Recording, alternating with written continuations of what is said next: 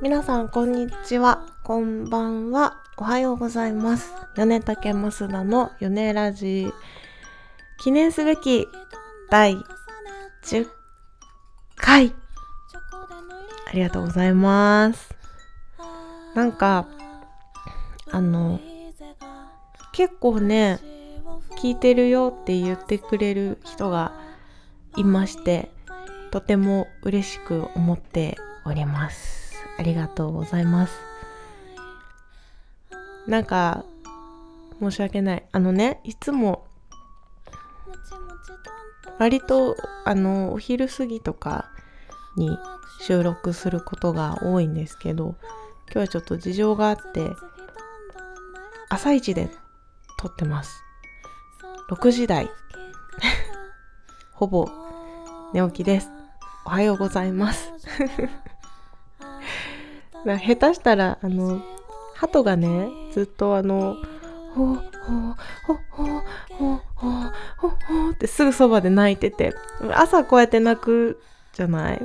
これ聞こえたら完全に朝だなと思ってすごいあのチュンチュン言う鳥もいるしということで先に白状しておきました。おはようございます。米竹増田です。ということでえっ、ー、と今日ものんびりお話ししていこうと思いますので是非ゆっくり最後まで聞いていってくださいね。米竹としての動きもありましたしちょっと増田からのお話というかあれもありますので第10回ですよ。よろしくお願いします。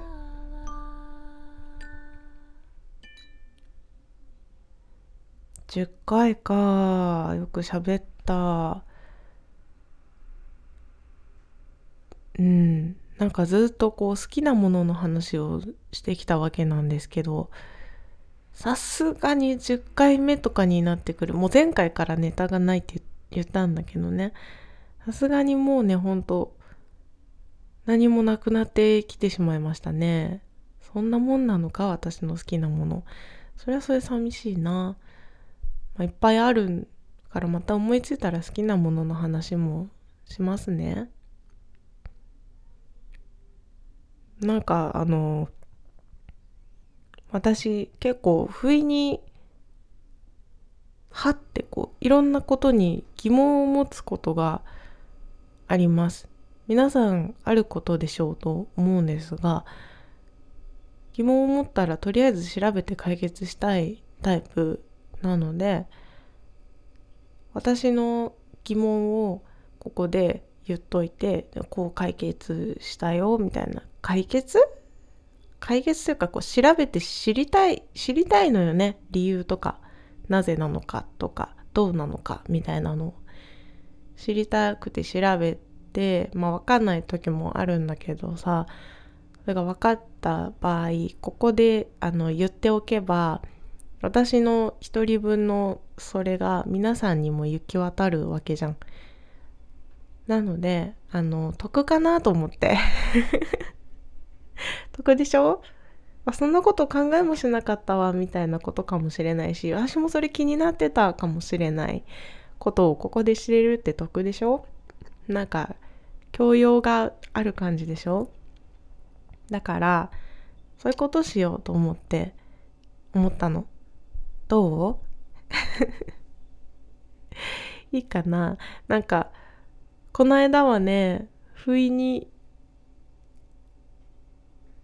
春春だなと思って春が終わったら夏が来るなと思ってさそれであの夏といえばプール海だよね。でプールってさ基本的にあのプールの中の壁とかがさ青く塗ってあるじゃない。水もすごい青っぽく見えるじゃん。なんでだろうなと思ったの。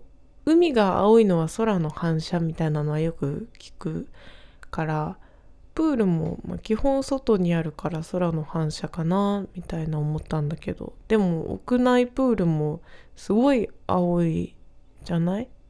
あとねその壁が青い理由とかもすごい気になったんですよ。壁が青いからプールが青く見えるのかなって。不思議じゃない？お風呂のお湯とかってそこまで青く見えないじゃん。水って基本的に透明であるはずなのに水色って青いじゃない？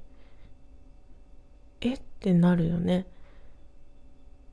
これは完全に関係ない話なんだけどちっちゃい頃なんでうさぎをピンクで描くんだろうね。ピンクのうさぎいないのにね。白をピンクで描いてるのかね。何なんだろうね。っていう本当にこれは関係ない。これも今度探してみよう。ないと思うけど。そうなんです。そういうことを不意に疑問に思ったので調べてみたらちょっと理由が 難しくて。あのね説明がうまくできるか心配なんです。心配なんですが一応お話ししてみますね。えー、っとなんかとりあえず調べると言ったら知恵袋さんに頼ってしまうタイプなんですが知恵袋さんによるとあの目に優しいからとか水がきれいに清潔そうに見えるからっていう意見が多い中で科学的みたいな話をすると青が水中で一番安定した色らしいのね。水の中で一番透過率がいいんですって。赤とかだとあのずっと赤に見えないんだってこう透過率が悪いから水に潜ってその壁が赤かったりとかした状態でその中の水に潜ると5メートル先以降は黄色に見えるらしい。なんか不思議。想像できないから逆に見てみたいんだけど。見えるらしい。だからそのプールって長いじゃん。50m100m100m うん。50m100m100m まあいいや。100m ないか。いやまあこう流れるプールとかね。長いじゃん。まああれ直線で見えないけどね。そうそう。その長い距離で見た時に手前と奥で色が変わってしまうらしい。青以外だと。でも青だと若干のその色の濃淡はあるにしろ全部綺麗に青に見える。んだって。すごいよね。知らなかった。私そういうのあの科学的なことはよくわかんないんだよね。あの夕日がなんで赤いのとかさなんか理由あるじゃない？こう屈折率みたいな。何も苦手なんだけどなんとなく知りたいみたいなタイプなんですが。えっとねあとなんと水自体が実は少し青いらしい。そもそも。これはねびっくりしました。知ってました？私知らなかった。水って透明でしょ？って思ってたからさ。そしたらなんとウィキペディアに「水の青」っていうページがあるのであの何？ってなった人は是非読んでほしい。私もちょっとだけお話はしますけど是非読んでほしい。不思議な気持ちになりますよ。あのねえっ、ー、と水水は基本的に無色透明と表現されてるけど例えばまあこれはそのさっき言った屈折率とか透過の話かもしれないんですけど沖縄の海とか真っ青なんですよ。すっごく綺麗な青に見えるしさらに言うと氷河も青いちょっと青いじゃない？じゃないって本物は見たことないんですけどなんとなくこうドーンってある氷河は真っ白っていうかちょっと青いイメージなの。違う？いやちょっと青いんですよ。それはえっとね赤色の波長領域に弱い吸収体が存在するから。水自体が本質的にわずかな青色に着色しているんだって。私は知らなかった。なんか透明だと思ってたよ。っていうね。なんかごめんなさい。読みながらだから結構黙ってしまってすいませんね。この後にレイリー産卵っていうレイリー教が唱えたあの考察というか水の青についてのお話がわって書いてあるのでぜひ読んでほしいよ。なんか知らないことっていっぱいあるんだなって思いましたよ。こんだけ生きてきて水って透明って思ってたのが本当は多いんだね。水色があの色なのは正解なんだな。すごいね。色の名前ってすごいよね。だから昔水色っていうものが生まれたのがいつなのかもわかんないけど昔の人昔だろうなと思うんだけどさ。昔の人は水が青いなっていうのを思ってたってことだよね。感じてたというか。見えてたんだよねちゃんと水が青く。それが透明だって。いや不思議だね。っていう話を特にあの終点はないのでこの話。一切終点ないのでこういううわ何だろうねっていう話をどうだったんだろうねっていうのをもうつらつらとしているのが好きなのでまあこんな感じでいこうと思いますよ。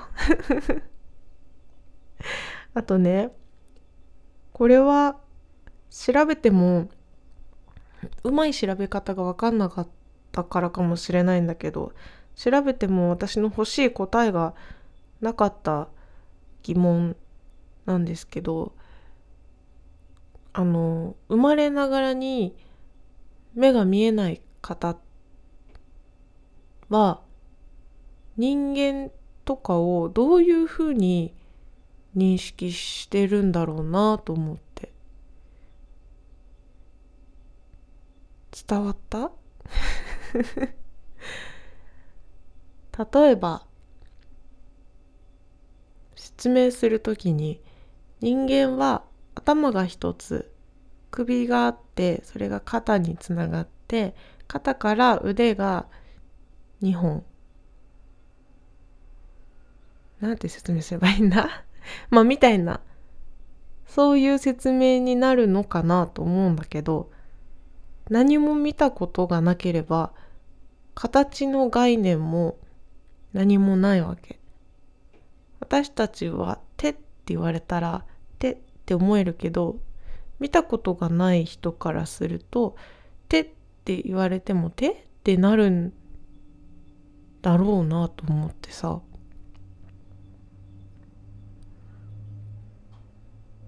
それを頭の中で組み立てるというか触れて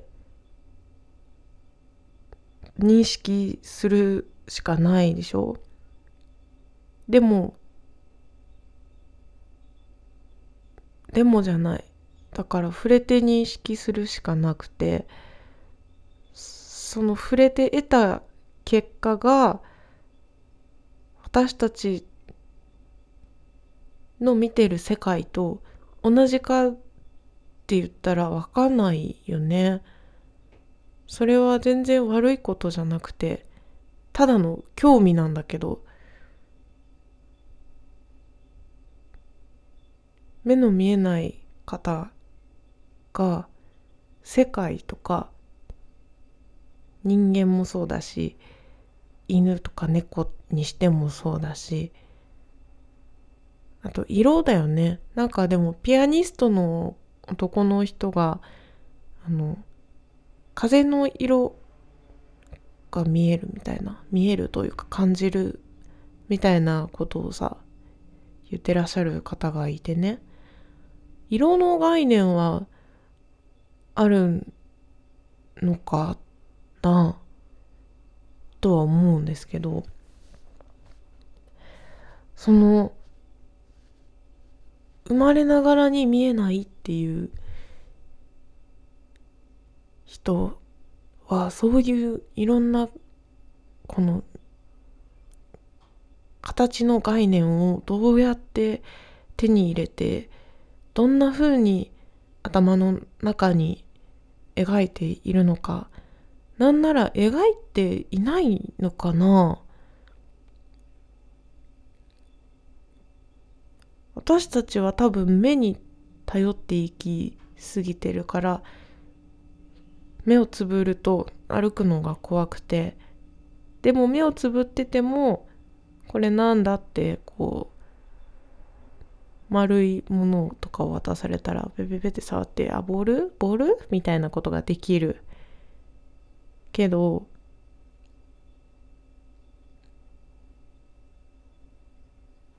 まあそれは見えない人でもボールを何度も触ってればこれはボールってわかるんだろうけどなんて言えばいいんだろう。ボール？見たことがないボールを頭の中に描くっていう。すごくね興味がある。不思議でしょうがない。でもこれはさ分かち合えないよね。人ってどんな形だと思ってますか？とか言ったらさバカにしてんの？みたいになるのかもしれないんだけど全然そうじゃなくて本当にただ知りたいんだけどそれをこう言葉で聞くことしかできないから結局私もそれを言葉で聞いたのを頭で想像するじゃない？例えば人はまあ頭部があってこう丸っこい頭部があって首があって肩があって腕があって胴があって足が2本で足で立って歩いている。みたいなことを言われたらあ同じだって思ってしまうじゃない？でも実際のところ同じなのか？とか私が見てるものは本当にそれが正解なのか？みたいな。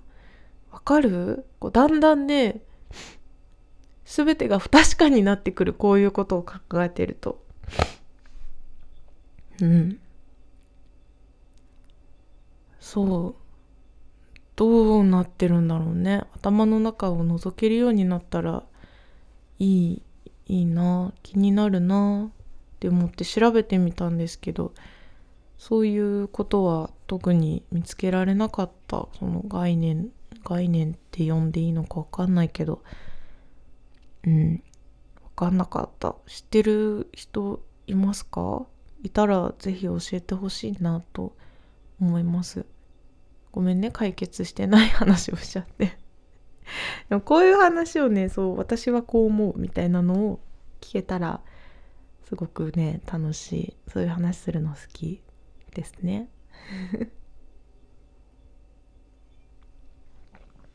は あです。ということで増田の話は今日はこんな感じね。では米竹の話に移りますよ。米竹の話に移りますとですねえーとレコーディングが先週末で完了しました。お疲れ様でした。長かったね。長かった。うんボーカルをなんとか取り終えてここからミックスマスタリングとジャケットを書いたりなんだり進めていくことになりますまだまだ第一段階が終わったところなのでリリースまで気を抜かずにやっていかなきゃなというところではありますが先日のえっ、ー、とストロボカフェ25日ストロボカフェでの演奏の時に発表させていただいたんですがえっ、ー、とその今レコーディングし終えた CD のリリースイベントの日取りが決定しました。パチパチ。パチ。メモのご用意はよろしいですか ?2018 年6月9日。6月9日。何の日かって言ったらロックの日なんですけどちょっとまあ別にそれにかけてクの日にしたわけじゃないです 全然ロックじゃないですがロックの日に場所は三軒茶屋グレープフルーツムーンというところでリリースイベントを行います。ありがとうございます。パチパチパチ、パチパチパチ。はい。ぜひね、まだ3月の終盤後半で、あとまあ1、2、2ヶ月ちょいある時期です。3月9日、違う、そうそうそう、6月9日ね。そのぐらいあれば開けてもらえるかな今から言っておけば予定開けてもらえるかなと思うのでこれは本当にあのぜひリリースしたその日にいろんな曲をライブでも聴いてもらってお家でも聴いてもらえたら嬉しいのでぜひ6月9日あの開けておいて来ていただけると嬉しく思います。土曜日の夜、6月9日の夜、グレープフルーツムーンにて行います。また、もうちょっと詳しい話はおいおいできたらいいなと思いますし、フライヤーとかも作ってツイッターに上げていこうと思っているので、そちらも完成をお楽しみに。あと、ジャケットもね、いろいろ整ったらまた発表していきますので、米竹をよろしくお願いしますね。ね。はい。というところでございます。あとは、引き続きクラウドファンディング、米竹頑張ってますので、今日初めて聞いたよって方いるかもしれないからね。米竹のクラウドファンディングがモーションギャラリーというサイトの上でクラウドファンディング行っております。詳しい内容はそのページの中で熱く語っております。全部出し尽くす気持ちで内容を作りましたので、ちらご覧になっていただいて、応援したいと思ってくださったら、ぜひご支援のほどよろしくお願いします。と、次回ライブ以降は、あの、遠征が多いです。4月の8日、8、4月の8が神戸ジャズデーに出演と、4月の23日月曜日なんですが、つくばのパークダイナー、レコーディングでお世話になったところなんですが、そちらで、えー、夜の公演です。つくばパークダイナーにてライブがあります。その次は、確か5月の5日、明石兵庫県、また兵庫なんですけど、兵庫県明石市で行われる、ロハツ、ロハ、えへへ、ロハスミーツというイベントに出演いたします。といったところですね。そんな感じで遠征をいろいろ重ねながらリリースイベントに向けていろいろ準備していこうと思っています。なんで転々としてから久々の東京公演がリリースイベントみたいになると思うので、ぜひぜひ、あの、近場の方はそちらにいらしてほしい。近場の方、東京都内、関東ら辺の方は、6月9日、ぜひ遊びに来てほしいです。関東じゃない方、とりあえず今のところ西の方は何個か決まっているので、西の方の方はその時にぜひお会いしましょう。また他の日程なんかもあのツイッターホームページなんかに載っけていきますのでチェックをよろしくお願いします。はい。といったとこですかね。うん。そんな感じでした。ではでは、朝のなんかこんな感じですいません